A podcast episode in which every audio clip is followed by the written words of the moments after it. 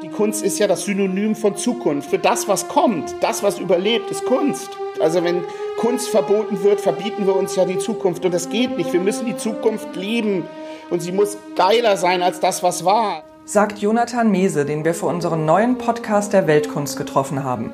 Mein Name ist Lisa Zeitz und einmal im Monat stelle ich hier die Frage, was die Kunst eigentlich macht. Ich freue mich, dass Sie dabei sind und ich freue mich über meinen ersten Gast, Jonathan Mese. Was macht deine Kunst, lieber Jonathan? Ich male sehr viel äh, zu Hause, ich mache Zeichnungen, ich mache Listen, ich schreibe viel, ich recherchiere viel im Internet, ich mache Skulpturen, ähm, ich denke nach, ähm, ich schlafe viel.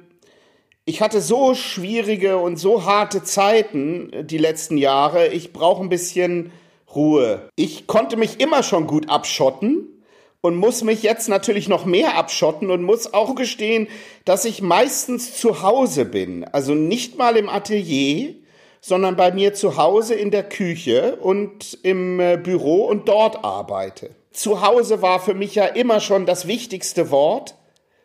Und so nannte ich ja auch meine Ausstellung vor einem Jahr in Lübeck an fünf verschiedenen Orten. Doktor zu Hause. Also das ist immer schon wichtig gewesen.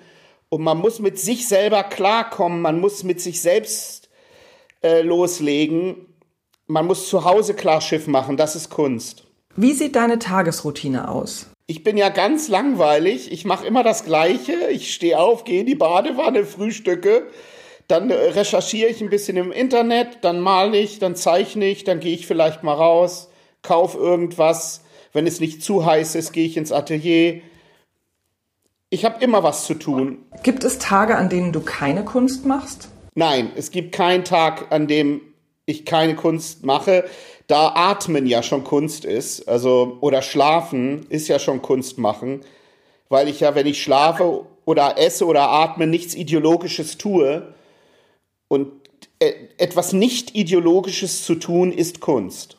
Wenn ich einfach etwas ganz Normales tue, dann ist das schon Kunst. Das ist aber bei jedem Menschen so. Wie alt warst du eigentlich, als du angefangen hast, Kunst zu machen? Fing das mit der Geburt an? Ja, vorgeburtlich habe ich irgendwann Kunst gemacht. Ähm, ich habe das nur nicht gemerkt, dass es Kunst ist. Also die Bezeichnung war mir nicht so klar. Aber jeder Mensch macht Kunst, wenn er geboren wird. Nur er verliert dann die Kunstfähigkeit irgendwann mal, wenn er ideologisch wird oder zu politisch oder zu religiös oder sich halt der Kunst in den Weg stellt. Das ist das Problem. Man lässt sich die Kunst oft abtrainieren. Jedes Baby ist Künstler. Jedes Kind ist Künstler. Nicht jeder Erwachsene ist Künstler, aber jedes Kind ist erstmal Künstler oder Künstlerin. Das ist vollkommen klar. Auf einem alten, mit Nikolaus bemalten Wunschzettel von dir steht, dass du dir mit sieben Jahren einen Playmobil-Zirkus gewünscht hast. Hast du ihn eigentlich bekommen? Ich denke, dass ich diesen Playmobil-Zirkus irgendwie bekommen habe, zumindest bruchstückhaft, und habe mir den dann selbst gebaut. Und dieser Zirkus hat sich dann in ein Raumschiff verwandelt und ich habe damit einfach gespielt. Und ich lebe immer noch in einem Zirkus. Ich bin ein Artist. Ja, ich bin ja ein ich jongliere mit den Dingen, äh, die sich mir äh, zur Verfügung stellen und muss immer aus dem Kunst machen. Ich muss immer überprüfen, ob etwas kunstfähig ist oder nicht. Und das, was kunstfähig ist, mache ich und alles andere darf ich nicht machen. Wo wir gerade über Kindheit reden, was sind deine ersten Kindheitserinnerungen an Kunst? Wie hast du Kunst erlebt, als du Kind warst? Ich habe mit Sicherheit ganz früh Van Gogh gesehen, also Bilder von Van Gogh, die Sonnenblumen und auch die Selbstporträts. Und bestimmt Dali habe ich was gesehen und auch Picasso natürlich. Aber ich hatte so eine Geheimsprache mit 10, 12. Das war schon Kunst, ohne dass ich es wusste. Sich zu verkleiden ist ja schon Kunst, nicht? Etwas anderes sein, als was du bist, das ist ja schon Kunst. Und ich war schon als Babykünstler. Ja Heute darf man sich ja noch nicht mal mehr so verkleiden, wie man möchte. Ich finde es so lieblos.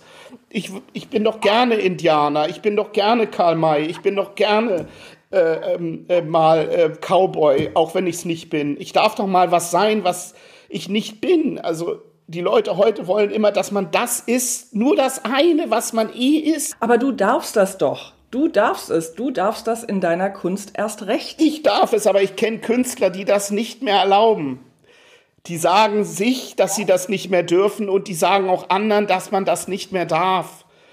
Man darf nur noch das sein, was man ist. Aber was ist man denn?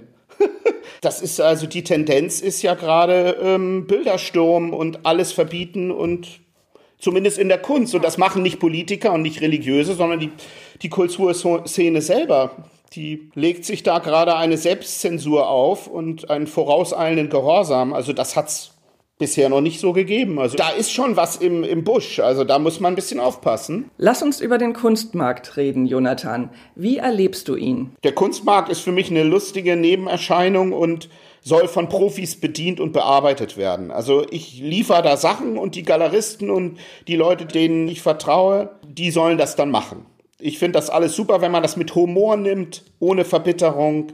Das ist ein Spiel. Und für Kunst Geld auszugeben, ist doch das Tollste, was es gibt. Das ist doch super. Das ist Liebe. Und man investiert ja Herzblut und Instinkt und ganz viel Zeit und Geduld und ich meine, ich bin 25, 30 Jahre komplett dabei. Ich habe mich nicht abbringen lassen, wie genauso wie meine Freundin, die auch Künstlerin ist und einfach loslegt und sich nicht abbringen lässt.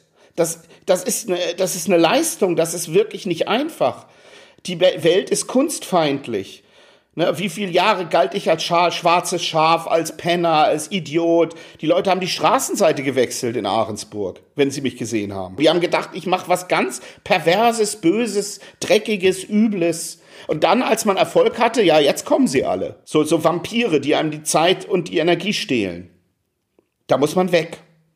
Die, die wollen einen instrumentalisieren und fertig machen. Sammelst du selbst auch Kunst? Ich sammle alles, was abwegig ist. Alles, was radikal ist, merkwürdig. Alle, also alles, was übersexuell ist oder überkindlich oder überradikal oder überpolitisch. Alles, was über ist. Also über, also was nicht ins Schema passt. Das sammle ich. Und alles seriell und in Massen. Sammelst du Orden? Ich sammle keine Orden, ich gucke mir Orden sehr gerne an. Und ich denke einfach, dass man sie bisher oft falsch eingesetzt hat, nämlich für ideologische Tätigkeiten. Man sollte einfach Orden in der Kunst verteilen und ähm, dadurch ähm, das Ganze entideologisieren und in einen neuen Zusammenhang bringen. Also wenn ich einem Stofftier ein eisernes Kreuz um umwerfe, dann hat das etwas Umwerfendes, dann ist das geil. Ja, also wir ähm, wollen immer ideologisch äh, weiterkommen und das muss man konterkarieren und ad absurdum führen.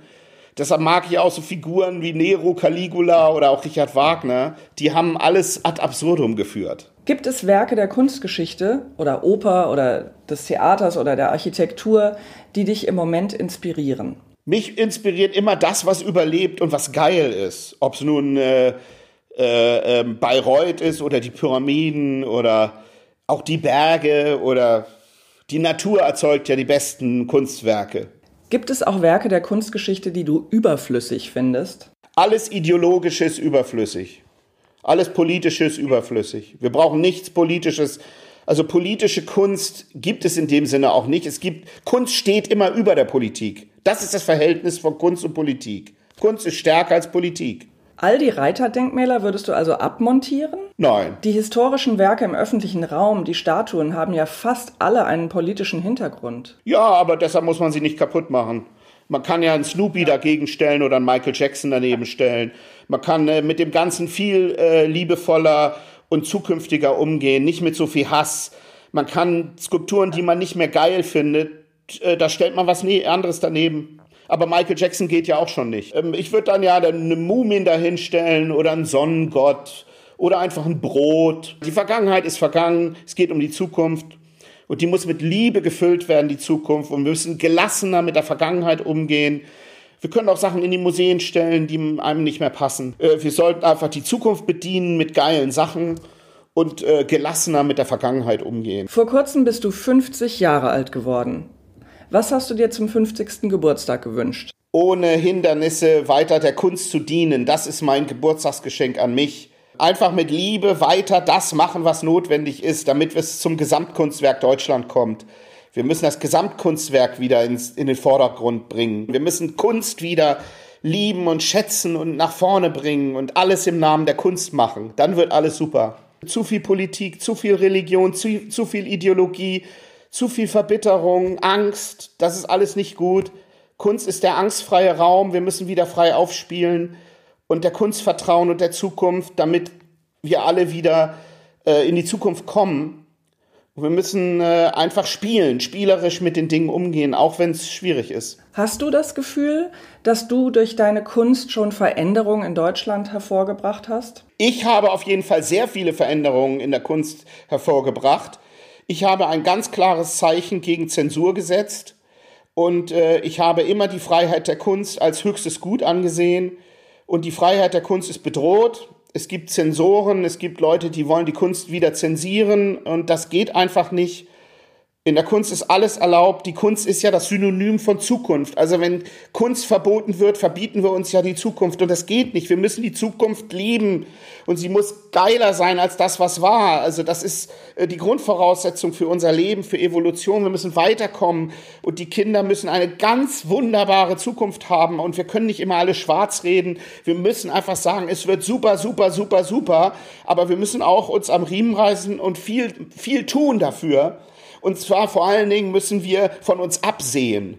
Und wir müssen endlich aufhören mit den Ideologien. Das führt immer in, der, in die Katastrophe, es bringt nichts. Ideologien müssen weg, die Spaltungen müssen weg, immer diese, äh, diese Gegnerschaften aufbauen, immer diese spitzfindigen äh, Vorstellungen, man sei auf der richtigen Seite, das funktioniert alles nicht. Nicht? Wir müssen uns auch mal selbst bezichtigen und selbst sagen, dass wir Fehler gemacht haben und jetzt legen wir einfach los und machen es neu und machen was Geiles draus. Wir müssen mit Liebe und Demut und Respekt arbeiten, nicht mit Verbitterung und Hass. Das hat keinen Sinn. Es bringt nichts. In deiner Kunst spielen Heldinnen und Helden eine große Rolle. Welche Helden oder Heldinnen sind aktuell für dich von Bedeutung? Für mich sind momentan überall da Helden, wo Wesen von sich absehen und nicht ideologisch sind und frei aufspielen. Ich äh, denke da auch an Tiere und an Snoopy und an die Mumins und an die Helden der Vergangenheit und Pippi Langstrumpf. Also diese Figuren müssen wir uns wieder vorhalten und mit denen müssen wir arbeiten. Ne, wir müssen ruhig außer Rand und Band sein. Äh, mach dir die Welt, wie sie dir gefällt. Gegenwelten schaffen, Antirealität, auch Flucht in andere Zeiten, in andere Welten. Das ist alles in Ordnung. Wir dürfen nur die Realität nicht bedienen. Die Realität momentan ist so scheußlich, die kann man auch nicht mit Realität oder Politik bekämpfen, sondern nur mit Liebe und Kunst. Nicht dieser Quatsch, der gerade irgendwie überall hochgehalten wird und diese internen Kämpfe von Politikern und politischen Systemen. Das ist alles schrecklich. Da da schotte ich mich auch von ab.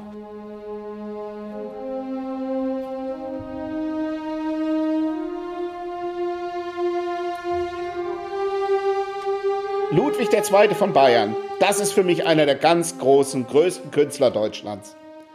Dieser König in Bayern, der seinen Traum gelebt hat. Ein ganz großer Visionär und eine große Figur und der hat, der ist an der Realität zerbrochen.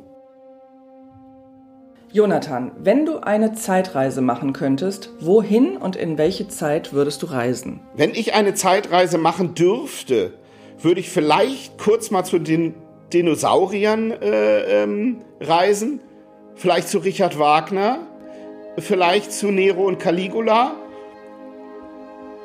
Ja, in die Zukunft würde ich nicht reisen wollen, da kommen wir ja eh hin.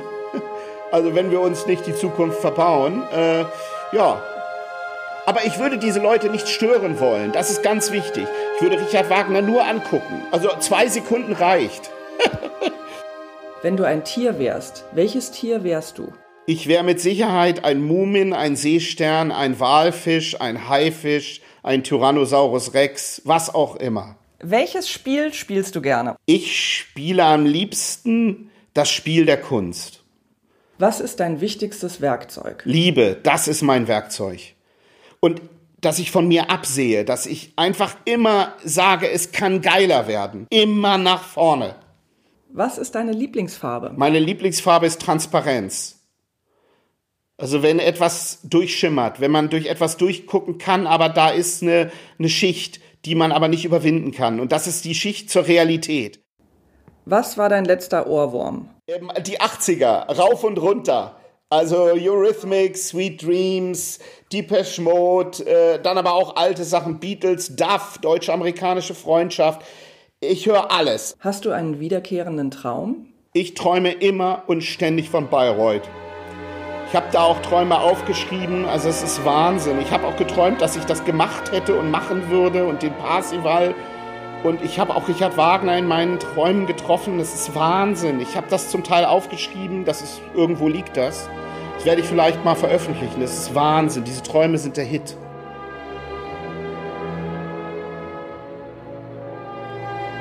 Zu welchem Thema würdest du gern mal eine ganze Ausgabe der Weltkunst sehen? Die Weltkunst sollte sich mit Zensur und Freiheit der Kunst beschäftigen, was sie ja eh die ganze Zeit macht. Aber das wäre eine Ausgabe, keine Zensur, totalste Freiheit der Kunst. Kunst, Kunst, Kunst, Kunst, Kunst. Kannst du zum Schluss noch eine große oder kleine Lebensweisheit mit uns teilen? Ja, die größte Lebensweisheit ist, sei Spielkind, bleib Spielkind und sieh von dir ab und bewahre dir das Kind in dir. Bewahre es dir. Ja, du musst dafür kämpfen, dass das Kind in dir bleibt. Leider sind viele Kinder schon viel zu schnell erwachsen und können das nicht mehr wegkriegen, das Erwachsensein, dieses, dieses erstarrte, verbitterte, das können die nicht mehr wegkriegen. Die sind dann zu früh erwachsen, ja, und dann äh, haben sie nur noch mit diesen erwachsenen Problemen zu kämpfen ich habe immer noch das Recht und die Pflicht und die Möglichkeit, in die Kinderwelt abzugleiten. Und das tue ich mehr denn je. Ich pflege das Kind in mir wie noch nie zuvor. Wenn wir jetzt schon Politiker sind mit zwölf, dann ist echt alles verloren. Fallt auf die Rattenfänger nicht rein. Auf gar keinen.